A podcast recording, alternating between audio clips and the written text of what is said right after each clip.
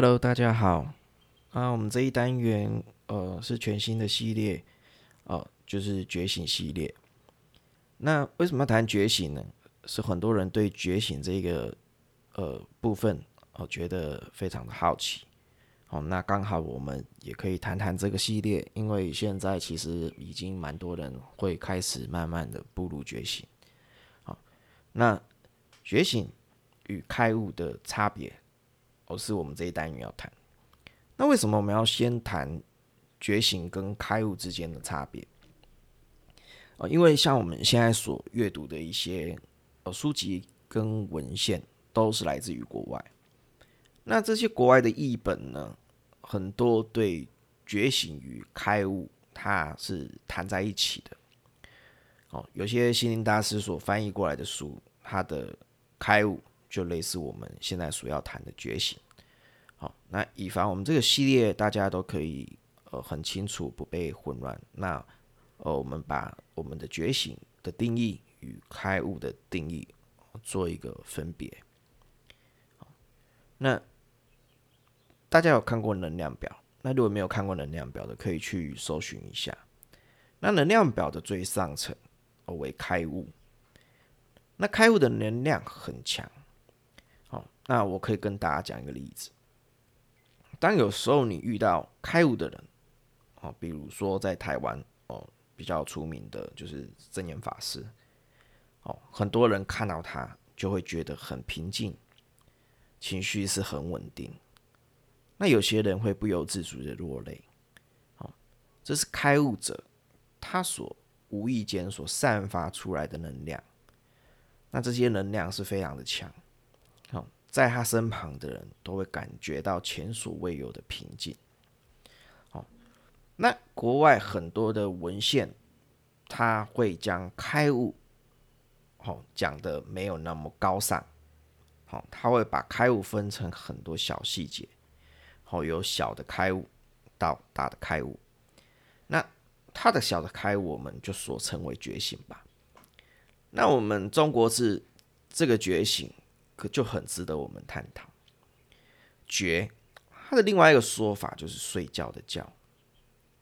那觉醒，哦，很多心灵大师他所谓谈的就是你从睡梦中醒过来。那在初期的时候，很多人看到这个睡梦中，觉得嗯，什么叫睡梦中？好，那睡梦中呢，其实他就是在所说的叫做无意识。你所在做的事情是符合。大众的期待，符合父母的期待，你所走的路，你所看的眼光，你所注意到的事情，哦，都是属于这个名利世界，这个婆娑世界里面。那人家说这样有什么不对？他其实没有不对，但是他不一定会让你快乐。那我们在探讨心灵的最终目标。就是达到永恒的喜乐嘛，所以我们在探讨的当然就是痛苦。那你活在婆娑世界，你活在这个名利的世界，你就需要很多的比较，很多的争斗，甚至你会去做你不愿意做的事情。哦，为了生存，那为了别人的期待、父母的期待、另外一半的期待，哦，可能为了家庭的压力，哦，所以等等。哦，但是你在做这些事情的时候，其实你是负有很大的强迫的压力跟不开心。那觉醒是怎么回事呢？觉醒是有一天你突然醒过来了，原来我这么久我都没有做我自己，原来这么久我都是为了别人而活。那这个为了别人而活，不一定是要去负担别人的生活起居，不一定是要负担别人的生活压力。这所称为为别人而活。所谓的为别人而活，就是没有照着自己最原本的样子去生存，这叫做为别人而活。那最普遍的一点就是为了父母而活，父母他会把他所有的期望、期待。加注在你身上，他是会想要你去照他的路去走。那这个东西就是为别人而活。那你会说，开始抱怨自己的父母。那前期我也会，但是后来我会告诉各位不用抱怨，因为这就是我们投胎来地球的最主要的目的。啊，这是设计好的。啊，所以你的父母他也是无意识的来做这件事情，你才有办法有觉醒的机会。那如果你很幸运的生长在一个父母可以专门为你而，就是为你的人生的样子去活的，那我相信你也不会来听我的频道啊。那觉醒就是我们醒过来，我感觉我真正的开始要有感觉的去醒过来，我开始要为我自己而活。那我们所称为叫做觉醒。好那我们所称的开悟是什么呢？就是他已经大彻大悟，他已经明白这个世界上所有的事情都是虚幻，他已经明白世间就是会有无常的存在。